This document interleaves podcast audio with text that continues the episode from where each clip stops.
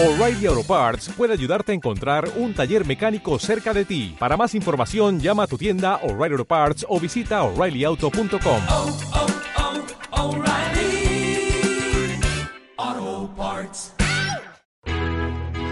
Sentir y causar dolor es algo que pareciera placentero para cierto grupo de, de personas, pero sería extraño asociar un fenómeno sadomasoquista a nuestras religiones. ¿Es posible que exista ese vínculo o son solo exageraciones? Bienvenidos y bienvenidas al capítulo 52 de Sobrevivir con Fe, el podcast.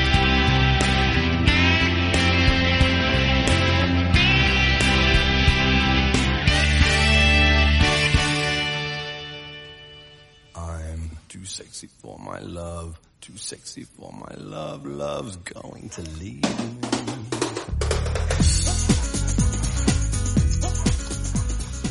Ay, buenos días. Buenos días a todos. Digo buenos días porque es precisamente la mañana del 14, de, perdón, del 4, viernes 4 de septiembre de este extraño año 2020. Estoy, no estoy solo. Hoy no estoy solo. Hoy estoy en compañía de mi querido Mate, que por estos días me acompaña amargo. Muchas gracias por el feedback que me han regalado opinando en redes sociales, recomendando el podcast.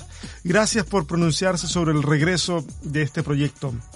Mira, poco a poco el video, gracias a los que me ven por, en video, el video se va posicionando. Eh, recuerden que antes estábamos solo en audio. Ahora tenemos la versión en video que colgamos de Facebook, de Instagram, de YouTube. Así que gracias, gracias por el apoyo y gracias por las personas que no solo disfrutan de este podcast, sino que también, por curioso que parezca, hay personas que consideran que esto es una palabra de Dios para sus vidas. Muchas gracias. Esto es curioso porque hay algunos que creen todo lo contrario. ¿Ok? Bueno, interpretamos la realidad usualmente conforme al lugar que estamos en la vida. Eh, por ejemplo, si alguien va de una iglesia se va de una iglesia, posiblemente para ellos esa persona sea un apóstata, un disconforme, el diablo lo sedujo para salir de ahí.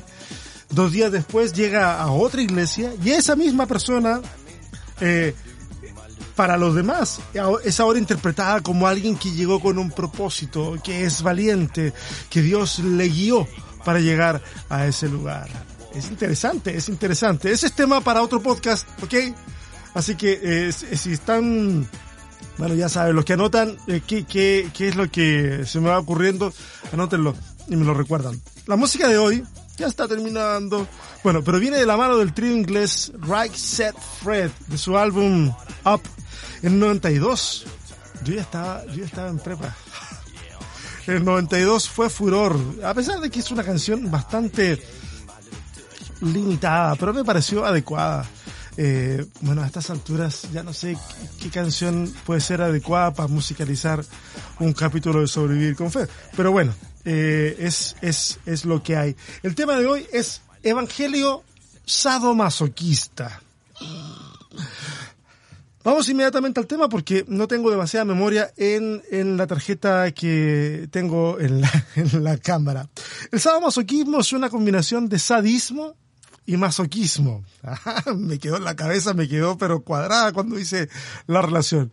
Eh, y esto corresponde a una relación que tiene que ver usualmente con, con cuestiones sexuales en la que una parte experimenta placer infringiendo dolor y la otra sintiendo ese dolor. Déjenme que me, me un matecito aquí.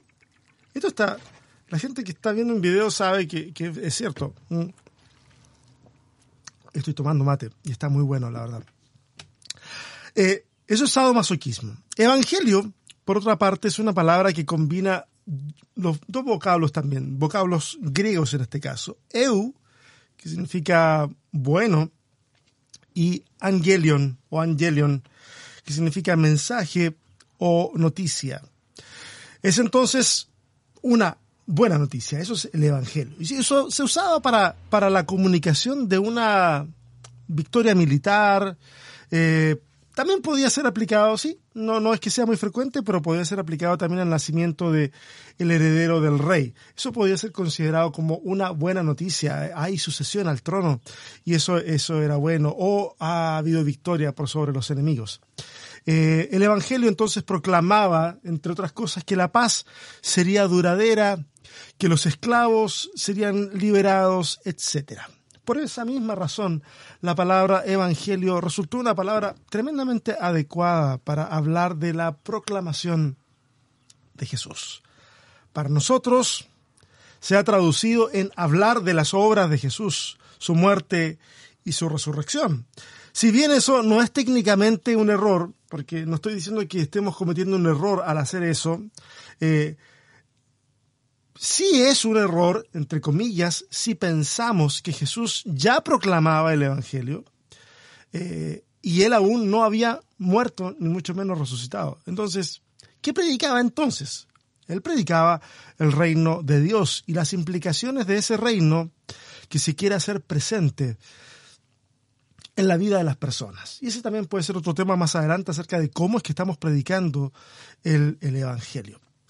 Eh, cuando, cuando está en Nazaret, cuando Jesús llega a Nazaret y va a la sinagoga y le entregan el rollo del profeta Isaías, que este es un evento que está registrado en Lucas capítulo 4, versos del 14 en adelante, él toma el rollo y busca intencionalmente el pasaje de Isaías que dice, dice así, lo tengo escrito, el Espíritu del Señor está sobre mí por cuanto me ha ungido para anunciar buenas nuevas a los pobres, me ha enviado a proclamar libertad a los cautivos y dar vista a los ciegos, a poner en libertad a los oprimidos, a pregonar el año del favor del Señor.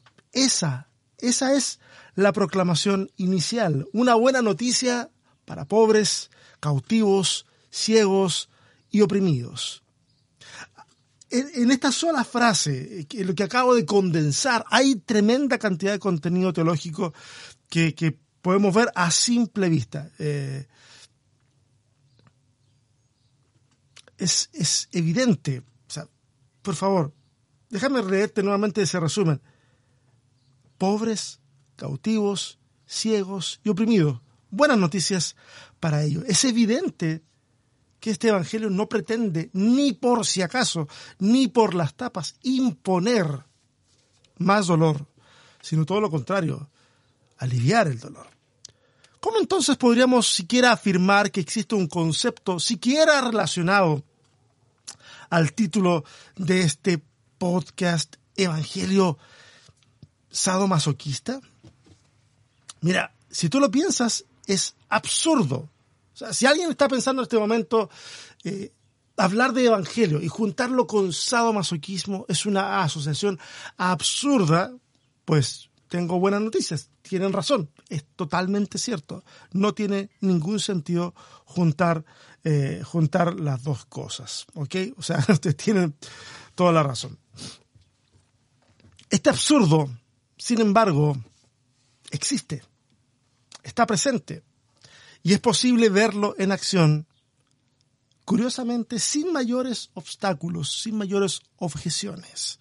Se pasea en nuestras narrativas religiosas con muy poca oposición.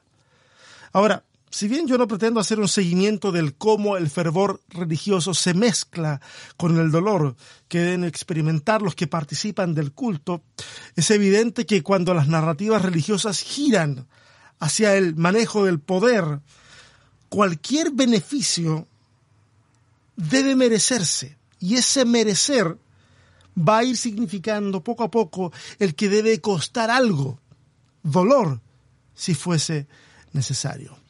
Hay gente que ha obtenido, por ejemplo, hay gente que ha obtenido algo importante en la vida, no sé, qué sé yo, un logro profesional, económico, eh, alguna habilidad musical, alguna habilidad artística que logró desarrollar, no, sé, lo que a ti se te ocurra. Le costó esfuerzo, pero lo consiguió, lo logró. Y, le hizo frente a muchas carencias y una vez que lo obtiene se siente mal. No estoy diciendo que todo el mundo sea así, pero yo he conocido gente que es así. Se siente mal de ver que otros alcanzan lo mismo, pero con mucho menos esfuerzo. Como que sienten que para alcanzar lo mismo que alcanzaron ellos, a los otros debe costarles lo mismo o más. Y acá tenemos un problema que en realidad es generacional. ¿ok? Estoy sentando las bases de este razonamiento, ¿ah? No me he ido para otro lado, por si acaso. Eh, acá, hay un problema generacional.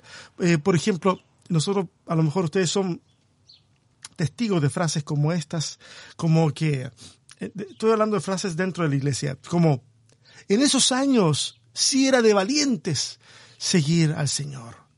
O caminábamos una hora y media para llegar al culto y ustedes se quejan porque tienen que tomar el autobús. Que quiero ilustrar es que no está lejos de nosotros el pensar o sentir que se debe pagar un precio para lograr ciertos objetivos en el ambiente religioso. De hecho, la expresión pagar el precio está muy presente eh, en muchos discursos de muchos lugares. Y si bien, si bien de alguna manera es cierto, hay esfuerzos que deben hacerse, eh, pero esto no puede ser un yugo que yo deba imponerle o que nos corresponda a nosotros imponerle a otros. En mi caso, eh, la idea de un evangelio sadomasoquista, por lo menos sí, como, aparece en, en mi mente, eh, aparece cuando, cuando veo que tanta gente pareciera que experimenta un placer bastante torcido cuando ven o experimentan dolor desde su narrativa religiosa. Por ejemplo, si alguien ha ayunado por dos días, ha leído su Biblia insistentemente y ha renunciado a otros placeres triviales como ver televisión o conectarse a su teléfono, siente que merece algo del cielo, siente que ahora está preparado o preparada para predicar, ministrar o lo que quieras. Es como que se cumple con la cuota de dolor necesaria para tener acceso a esa unción. Ahora, ¿de dónde sacamos esa idea? Yo no lo sé, porque hablando específicamente del ayuno, la Biblia jamás se menciona como una estrategia para alcanzar cierto nivel de poder o de unción. Nada que ver, nada por el estilo. Sin embargo, nosotros en nuestro folclore eh, cristiano evangélico así lo usamos para forzar el mover de la mano de Dios frente a un acto de dolor, de sanidad, de lo que sea. Y, yo entiendo el fervor que puede haber detrás de eso. Sin embargo, eh, eh, no sé de dónde lo sacamos. O sea, sé de dónde. Lo que quiero decir es que no lo sacamos del estudio del texto bíblico, en este caso. Menciono constantemente el estudio del texto bíblico porque ese pareciera ser el, el, elemento validador de todas nuestras acciones. Entonces, de alguna manera, cuando yo digo, oye, eh, los que decimos que estudiamos el texto, en realidad estamos haciendo cosas que no tienen nada que ver con el texto, de alguna manera busco remecer un poquito eh, la conciencia de aquellos que afirman eh, sus prácticas a través de la supuesta, eh, el supuesto escudriñar el texto bíblico. Que, que a veces es cierto, sí lo hacen, eh, pero otras veces no lo hacen tan bien. Eh, por ejemplo, en rituales populares del catolicismo se puede observar cómo la gente promete cosas a Dios o a la Virgen o al santo de su preferencia, ¿ah? Y, y esas promesas tienen que ver con padecer, experimentar dolor, con avanzar cientos de metros sobre sus rodillas o su torso al punto de llegar a un altar sangrando, todo con tal de pagar por ese favor. Y esto, esto estimula el fervor religioso y eso produce placer. Y yo quiero aclarar una cosa, porque muchos seminaristas, eh, eh, en este caso me refiero a seminaristas, a, a, personas que se están preparando para ejercer el sacerdocio en la Iglesia Católica, eh, muchos seminaristas a, a, han salido o salen al encuentro de estas personas para decirles, oye, no es necesario hacer esto, no es eh, Jesús ya, ya ha pagado por todo, no necesita verte sufrir o, algo por el estilo. Y esta gente los ignora o los hacen callar y entonces la tradición eh, con, continúa. O sea, no es una cuestión eh, que a mí me consta que no es una cuestión que la Iglesia Católica eh, quiera promover, no. Pero eh, así está la tradición. Eh, en algún momento a lo mejor sí fue útil para la institución, ahora es imposible pararla. Bajo un concepto torcido de disciplina, por ejemplo, muchos sienten válido que un espacio religioso se le restrinja a todo, a una persona, eh, o se le restrinja de, servir en algo con tal de que esa persona, y esto, esto lo he visto de muy de cerca, con tal, con tal de que esa persona demuestre su fidelidad su fidelidad a una reunión. Hay gente que, que por ejemplo, le han dicho, eh, eh, vas a ensayar para tocar este domingo. Pensando en un ejemplo cercano, porque soy músico. Y ensaya y ensaya y ese domingo le dicen, ¿sabes qué? No lo vas a hacer. Y, y, y, lo hacen muy seguido con tal de que esa persona entienda que eh, como que tiene que estar siempre preparada, pero dispuesta también a ceder. Y acá están estas relaciones de poder, dolor, que son bastante, bastante extrañas. Mira, les voy a contar un caso extremo, ¿ok? Ando, un poquito congestionado, así que si me sienten la voz así como media gangosa, es porque ando un poquito, un poquito congestionado. No siempre mi voz va a ser el dulce tono agradable del FM. bueno, nunca va a ser así. Ok, pero déjenme contarles un, un, una, una experiencia que me tocó escuchar a mí. O sea, nos, hay veces uno cuenta anécdotas que escuchó de otras personas, esta la escuché de primera mano. Un conocido una vez me contó algo que vivió en su iglesia, y ojo, no me lo contó con desagrados, me lo contó como un testimonio. ¿eh? De, debo decir eso antes de seguir con la, con la historia. Eh, llega con algo de atraso a la reunión y no alcanzó a ponerse camisa. En, en, muchos lugares de Latinoamérica, sobre todo, eh, ir vestido de cierta forma a la iglesia es algo que se espera de la feligresía. Entonces él no alcanza a ponerse camisa y cuando llega a la reunión el pastor le grita desde el púlpito, en medio de la reunión, que debía ir a ponerse algo decente para ir a la casa de Dios. Él siente feo, pero va y obedece, fue y regresa con la camisa. Eh, estoy hablando de estas iglesias que están cerca de la, de los lugares donde la gente vive y que usualmente congrega gente que vive cerca. Es por eso que él puede ir a su casa y ponerse la camisa. Pero cuando llega, llega solamente para recibir una vez más de parte de su pastor la reprimenda pública desde enfrente y delante de toda la gente que regrese y que se ponga corbata. A lo que esa persona va y regresa con corbata. Ahora, esta persona hizo todo esto bajo la premisa de someterse al líder que Dios había puesto sobre él y sabiendo que esa obediencia traería bendición. Por otro lado, el pastor sentía que estaba haciendo un acto pedagógico defendiendo la decencia del culto. Uno experimentó el, uh, el vejamen como una prueba que estaba, que estaba esperando pasar con gozo y el otro como un dolor que era necesario infligir a fin de formar el carácter de una persona. Ambos recibieron satisfacción en ese acto violento. Y honestamente, yo veo que eso calza, calza perfectamente en un acto de evangelio sadomasoquista en donde el dolor es el elemento clave para provocar satisfacción religiosa. Dicho sea de paso, a nivel cerebral, las mismas áreas que se estimulan para sentir placer son las que se estimulan para sentir dolor.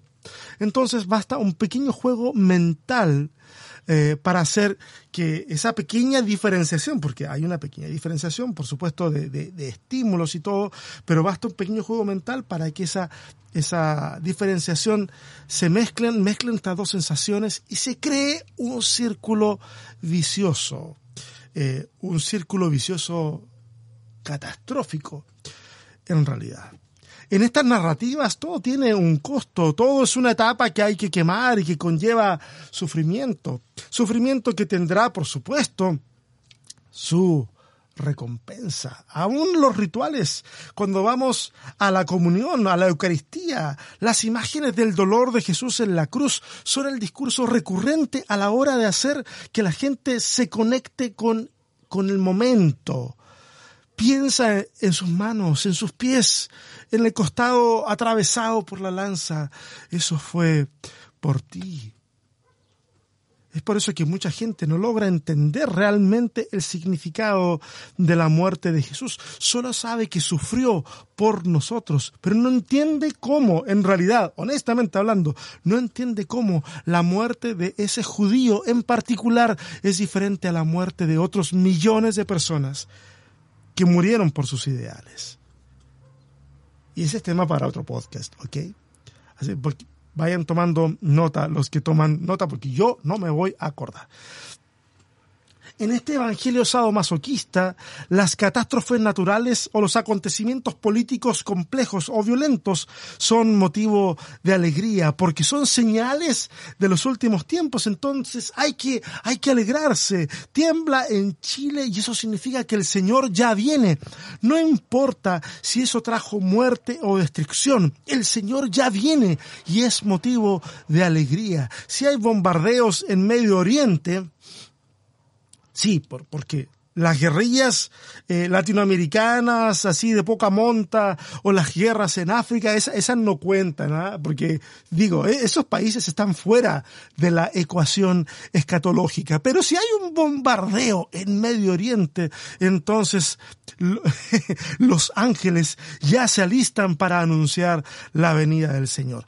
Digo, e insisto, no importa si hay muerte, y destrucción. Todo vale porque es señal de los últimos tiempos y hay quienes coleccionan todas estas señales y arman videos mostrando cómo todo esto se está cumpliendo. Mira, un paréntesis, hace unos cuantos días atrás a un pastor acá en, Chile eh, fue golpeado por carabineros, que es la policía de acá. Eh, déjame, déjame marcar esto. fue golpeado por carabineros y, y entonces hay videos diciendo cómo está sufriendo por la causa del Señor, etcétera, etcétera. El caso es el siguiente. Santiago estaba, eh, eh, hemos estado todos en cuarentena por esta situación del COVID, pero en, específico en Santiago se prohibían las eh, reuniones masivas con más de 50 personas. Habían 150 personas en un lugar público, violando en realidad todas las normas.